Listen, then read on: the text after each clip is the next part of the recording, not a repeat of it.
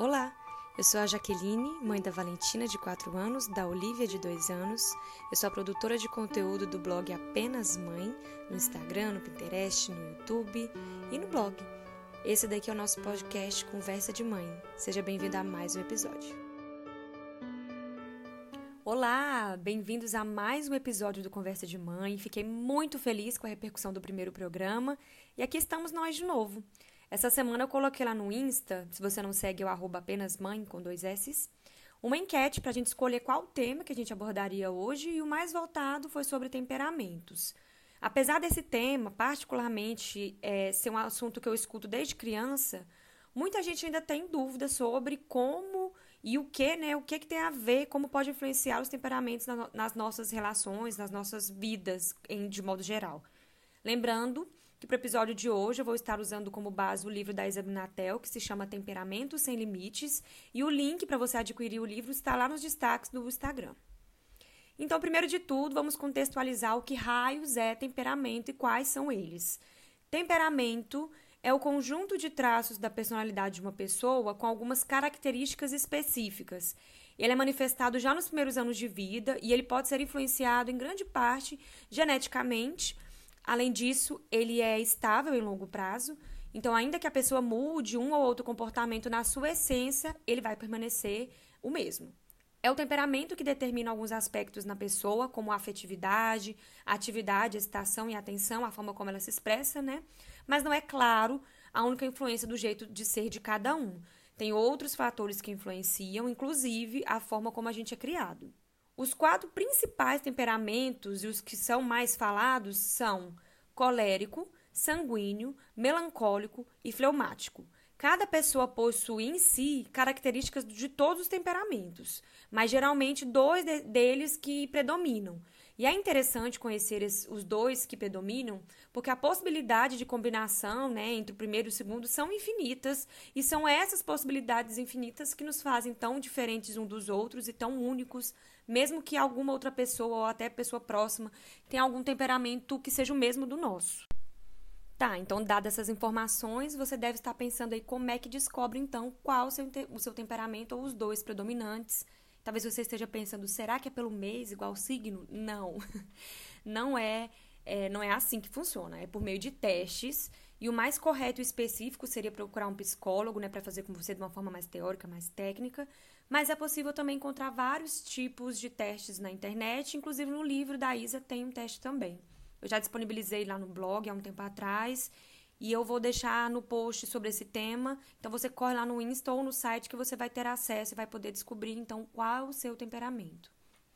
No livro e na palestra da Isa, ela traz uma conceituação que eu achei tão incrível, que eu uso assim para a vida e quando eu vou aconselhar alguém nessa temática, eu sempre uso e, e lembro disso que ela falou. A Isa dividiu os temperamentos como os da raiva e os da tristeza.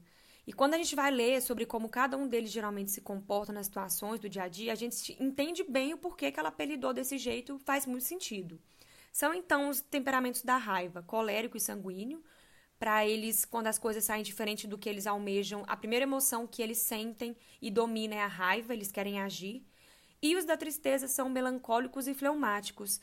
Para eles, quando as coisas saem diferente do planejado, eles a primeira é, emoção que eles sentem é a tristeza, eles ficam mais introspectivos. Eu vou trazer aqui para vocês um resumão de cada um dos quatro temperamentos, mas em qualquer teste que você fizer, ele vai te dar todas essas definições bem detalhadas. O colérico, então, ele agita-se fácil e intensamente. Sua ação é rápida, ele se sente impulsionado a reagir quase que instantaneamente. A impressão permanece por muito tempo em sua alma e pode conduzir a novos estados de exaltação, ou seja, ao relatar o fato, ele revive novamente com a mesma intensidade emocional. O sanguíneo, assim como o colérico, ele agita-se fácil, fortemente, sentindo-se também impelido a uma reação em alta velocidade, mas a impressão mesmo que tenha sido vivida intensamente, se apaga logo e não permanece muito tempo em sua alma. O melancólico pouco reage ao acontecimento exterior, sua resposta varia de inexistente a atrasada em relação ao estímulo. A sua reação acontece depois de certo tempo, mas mesmo com poucas reações, as impressões são gravadas profundamente no espírito e na alma do melancólico, sobretudo em caso de acontecimentos repetidos. O fleumático é um temperamento de boa. Ele não se sente muito afetado pelas situações exteriores, nem muito inclinado a reagir.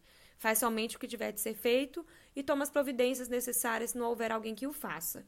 As impressões, por sua parte, se desvanecem muito rápido de seu espírito. Tá, e o que é que tudo isso tem a ver com a nossa vida de mãe ou de pai, né? Absolutamente tudo. Porque entender o funcionamento e as diferenças dos nossos temperamentos pode te ajudar muito a entender e a lidar com seu filho e nas relações familiares. A Isa trouxe na palestra que cada um membro da família dela era de um temperamento diferente isso trouxe vários desafios. Então, por que não entender sobre isso, né, para poder ajudar a, a, a, lidar mesmo com as pessoas no dia a dia?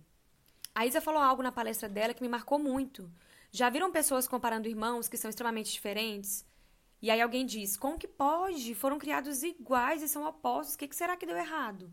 absolutamente nada errado. Acontece que desde criança esses dois seres humaninhos já eram, por natureza, opostos e deveriam ter sido tratados de formas diferentes. Ah, mas como assim? Nós vamos agora ter que criar cada filho de um jeito?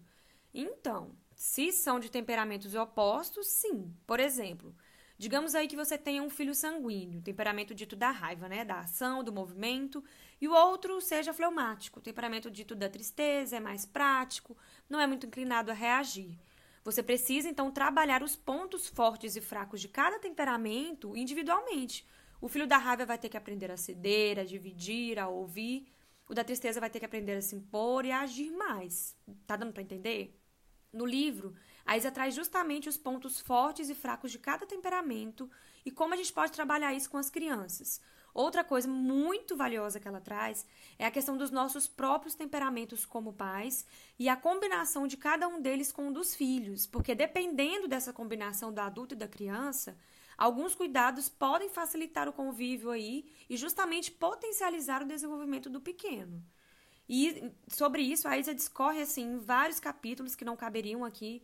A ideia, né, como eu falei para vocês inicialmente, é termos podcasts curtos e o conteúdo do livro é grandiosíssimo, maravilhosíssimo.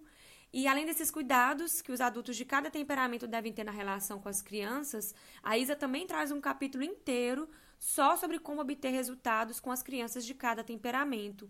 E isso dali ela trabalha de várias formas e contrapondo com várias também diferentes possibilidades de temperamento dos pais, não teria como eu trazer aqui para o podcast que ia ficar muito longo. É importante a gente lembrar que não existe temperamento ruim ou temperamento bom. Existem potencialidades e limitações em cada um deles. Basta a gente saber como administrar isso em nós e também aceitar que algumas características fazem parte de quem a gente é e sem elas a gente vai perder nossa essência e nossa individualidade. Eu, por exemplo, tenho uma combinação interessante. Eu, dos meus dois temperamentos dominantes, eu tenho um da raiva e um da tristeza, o que me faz ser muito de cada um em cada uma das situações. E em vários momentos da minha vida, assim, eu tive vergonha de ser tão espalhafatosa, falante, expressiva. Eu queria ser mais contida, mais fina, sabe? Só que não tem como a gente mudar isso. Foi quando eu acolhi quem eu realmente sou, que eu fiz as pazes comigo mesma, claro, como eu disse antes, né? Sabendo que existem muitas coisas que eu posso melhorar, mas em suma, esse é meu jeito mesmo e pronto, eu aceitei. Eu espero que tenha sido útil para você. Esse episódio não teria como ficar 100% completo. A gente ia precisar aqui de umas boas horas para falar sobre esse assunto, mas a intenção era te fazer refletir e ir buscar conhecer mais sobre esse assunto. Era mesmo a intenção de acender uma chama de conhecimento em você. A Isa não cansa de falar, né, nas redes dela, nas lives, em tudo que ela produz, ela sempre fala que é importante a gente estudar para ser pai e mãe, e ela tá muito certa quando fala isso. Então, bons estudos para vocês. E até o próximo episódio, lembrando que eu te encontro lá no arroba apenas mãe com dois S.